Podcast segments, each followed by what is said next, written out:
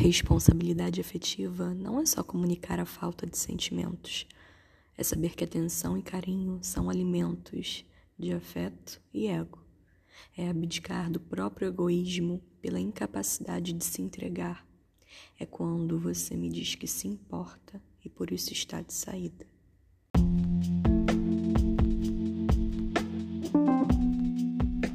Se você gostou desse episódio, então compartilhe e ajude a alcançar mais pessoas.